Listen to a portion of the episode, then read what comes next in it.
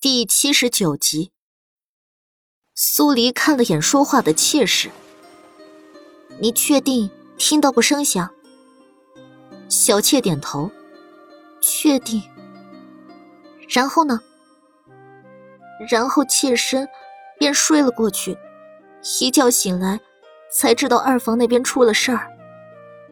苏黎抿了下唇，还想再问，那既是。却快步走了进来，直接到了小妾身前，抬手就是一巴掌，啪！我知道你想被扶正，我告诉你，我能收你做相公的通房，也能将你赶出王家。小妾的半边脸瞬间就红了，抬手捂着，往后退了几步，垂下头，不敢再说了。四小姐。听闻你在我院中找到了凶器，季氏偏头对上苏黎的视线，无比镇定。苏黎点点头，审视着季氏脸上的微表情。想来，不是有人想栽赃我大房，便是我大房中出了有歹心的恶人了。简单一句话，将自己撇得干干净净。苏黎示意送来。把凶器亮出来，给一屋子的人看。有谁见过这把刀？平时是谁在用？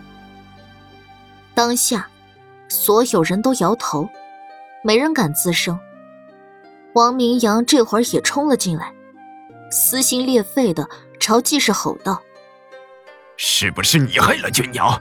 是不是你害了我的孩儿？”季氏睨了眼王明阳。我好端端的害他做什么？二弟莫不是得了异症？情况僵持不下，凭着无主的凶器，以及药店伙计的供词，还是不能拿季氏怎么样。苏黎跟王全安对视一眼，王全安了然，示意其他闲杂人等先行出去。大夫人，今日有药店伙计来报，说白嬷嬷。在前几日，去药店买了迷肺散，而二夫人的守夜丫鬟兰青，是被人用过迷药，才会一觉睡到天亮。这事儿，你如何解释？季氏朝白嬷嬷看了一眼过去，白嬷嬷浑身一僵，眼底有绝望涌出，立即扑通一声跪下：“人是我杀的，是我做的，你们抓我吧！”白嬷嬷认罪的话，让所有人都是一惊。这一切都与大夫人无关，是我不喜欢二夫人，所以才对她起了杀心。你，季氏抬手指着白嬷嬷，一副恨铁不成钢的模样。你怎么就这么糊涂呢？那日老奴不小心。将茶洒在了二夫人鞋面上，她便罚老奴跪了一日。老奴心有不甘，越想越觉得气怒，便便动手了。季氏仰头眯了眯眼，稳定住情绪，而后才看向苏黎跟王全安。我房中出现了这种事儿，是我管教无方。你们还有什么要问的？苏黎看了眼王全安，见他没动作，沉吟了片刻，才开口：“既然白嬷嬷认罪了，我与王府尹这便拿他回府衙审问，说事情有其他变化，再回来问你。”季氏深深的看了眼伏在地上的白嬷嬷，真没想到，你竟狠得下这种心，你好自为之吧。那头。王明阳瞪着双赤红的眼睛，挣脱了抓着他的王夫人，几步上前，朝着白嬷嬷就是一顿踢打。那日罚你是我的主意，娟娘心善，还劝我算了。你要杀便来杀我呀，为何要如此残忍的对待君娘？啊！白嬷嬷也不闪躲，任由王明阳动手。没一会儿，嘴角就溢出了丝丝血迹。苏黎看了眼繁星，繁星立即揪住王明阳，将他往边上一拽。白嬷嬷这才气急的咳了起来：“是老奴错了，二少爷要打要骂，老奴都受着。打跟骂都是便宜你，我要你五马分尸，要你不得好死。带走。”王全安示意官差拿人。离开前，苏黎最后看了眼季氏。他出身高贵。下嫁到商贾之家，优越感比任何人都要高。这样的人还真是不好对付。见苏黎看自己，季氏的眼底划过抹深意，唇角微微扬了一下，什么也没说。一行人从王家离开，回了府衙。在提审白嬷嬷前，苏黎让王全安吩咐官差。去把白嬷嬷家里的情况摸一遍。吃完午饭后，去摸底的官差才回来禀道：“他家中有个病秧子儿子，成日里卧在床榻上，媳妇里里外外的操劳。他于两年前卖身进王家，而后一直拿月钱给儿子治病。这么说来，白嬷嬷这是在替人顶罪了。”王全安问道。苏黎点了点头。白嬷嬷需要赚钱照看儿子，他若杀人，儿子一家便断了看病的钱，所以不会是他。不仅不会是白嬷嬷，大房顶多就是生了心思而未遂，但那柄凶器出现在大房院里，还真是有点出乎意料。王全安叹了一声：“唉，只是如今他认罪。”又自愿替人顶罪，想要撬开他的嘴，怕是不易呀。可以从他儿子身上着手。苏黎心底形成了一个计划，看向官差：“你再跑一趟，将白嬷嬷的儿子儿媳接请来。”官差领命离开。王全安按照苏黎的意思，决定在公堂提审白嬷嬷。没一会儿。王家闻讯而来了不少人，再加上附近对此案颇为关注的百姓，只是个小小的提审，旁听的人就将公堂外面围满了。王全安坐在主审位置，苏黎站在一侧。白嬷嬷被人押了上来，跪在中央。啪！王全安敲响金堂木，厉声道：“白氏。”你既已认罪，那便老实交代你的作案过程以及手段。白嬷嬷的脸上有慌乱一闪而过。老奴对二夫人怀恨在心，去药店买了迷肺散，在子时时去了二房院中，迷晕了兰青，便去外面等着。老奴知道二夫人心疼钱嬷嬷，叫不醒兰青。会独自去茅房的。然后呢？王全安的声音又冷了几分。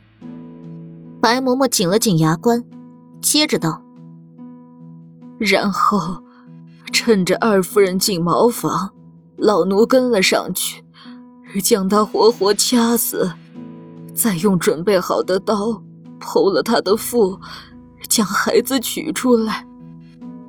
怎么掐死的？”苏黎适时的开枪，声音很淡，却带着无形的气势。用用手掐死的。那孩子呢？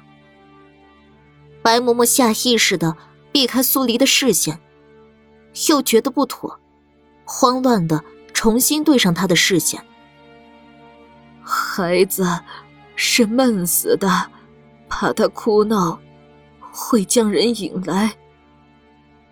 白嬷嬷的招认，让围观的人议论纷纷了起来，无一不在指责他心狠手辣，戳他的脊梁骨。苏黎抬头看了眼围观的人，季氏没来，他身边的丫鬟黄贤倒是来了。你撒谎！白嬷嬷一惊，立即争辩道：“老奴未曾撒谎，人就是我杀的，是我做的，你们杀了我偿命吧。”说人是你杀的，那你为什么不知道，娟娘压根儿就不是被手掐死的？这、这、是老奴作案时太慌乱，忘了太多细节。那好，我给你时间想清楚，你究竟是怎么杀害娟娘的？苏黎又逼问了一句。白嬷嬷的额上溢出了一层冷汗。她攥紧了拳头，好半天都没说出一个字来。母亲，白嬷嬷的儿子赵然出现在公堂之外，一句再平常不过的称呼，顿时让白嬷嬷浑身变僵，老泪纵横。苏黎示意官差将人放进来。赵然的媳妇李氏搀着他，走到白嬷嬷身边。扑通一声，双双跪下。府尹大人，我母亲平日里连杀只鸡都不敢，她是不会杀人的。赵然替自己母亲辩了一句，立刻单手捂胸，呼呼的喘了起来。旁边的李氏连忙替他顺气。白嬷嬷带着手镣，没办法帮忙，只能心疼的看着儿子干着急。是母亲做的，是母亲糊涂。你来这里做什么？你身子本就不好，快先回家躺着去。母亲有了牢狱之灾，做儿子的怎么能安心躺着，什么也不做？赵然一边喘着，一边伸手抓住自己母亲的胳膊。你跟各位大人好好说，儿子不信，那个命案会是母亲做的。然儿，你回去。白嬷嬷狠下心，推了一把赵然，想将他赶回去。扶着赵然的李氏一时不慎，没抓住他。赵然仰面摔倒，一口气没上来，脸色顿时降成了猪肝色。然而，相公，两人顿时围了上去。李氏不停的给他顺气，可都不管用。围观的人倒吸数口冷气。这是喘症，无药可医。若是一口气上不来，可是要死人的。让开！苏黎几步上前，将针包取了出来，送来了然的去扒赵然的衣襟，繁星取来烛台。苏黎的动作很快，几针扎下去，赵然嘎嘎的喘声就开始平缓。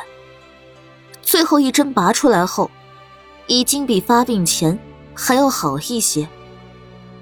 所有人吃惊的看着苏黎，久久没人出声。倒是白嬷嬷，随着手镣的响动，跪倒在苏黎身前：“四小姐，能治这喘症是不是？”苏黎淡淡的点了下头：“还请四小姐开恩，替我儿。”将这喘症治好了，老奴做牛做马，定当回报四小姐的大恩。那李氏也跟着跪下，还请四小姐开恩，救救我相公。苏黎收起针包，沉默着没有应声。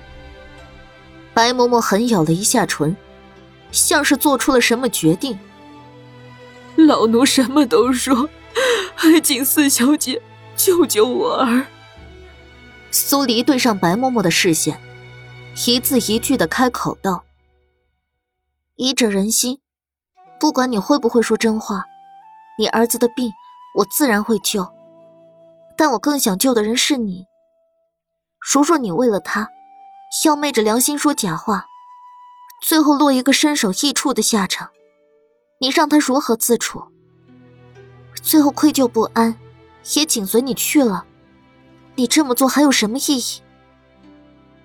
白嬷嬷被说得面红耳赤，她又何曾不知道这个道理？可她又能如何？大夫人曾许诺于她，说她扛下这事儿，便会给然儿一百两银子。母亲，你当真是要为了我，扛下这种掉脑袋的事吗？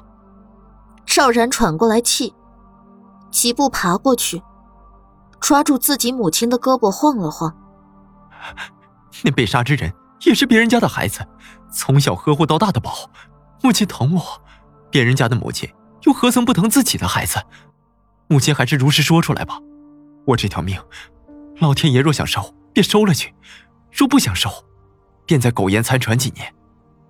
苏黎闻言，朝赵然投去了一个赞赏的眼神。这么明事理的人，却是个病痨，可惜了。好，我说，我说。白嬷嬷的心理防线猛然崩塌，混在人群里的黄贤没再多听下去，转身迅速离开，回去报信了。几日前，大夫人命老奴去买迷肺散回来，当时并未说要拿来做什么。十五那日，老奴才知道，大夫人。是要我去将蓝青迷晕，趁二夫人起夜，藏在暗处，将她推倒。因为白日里有太多人照看二夫人，无从下手。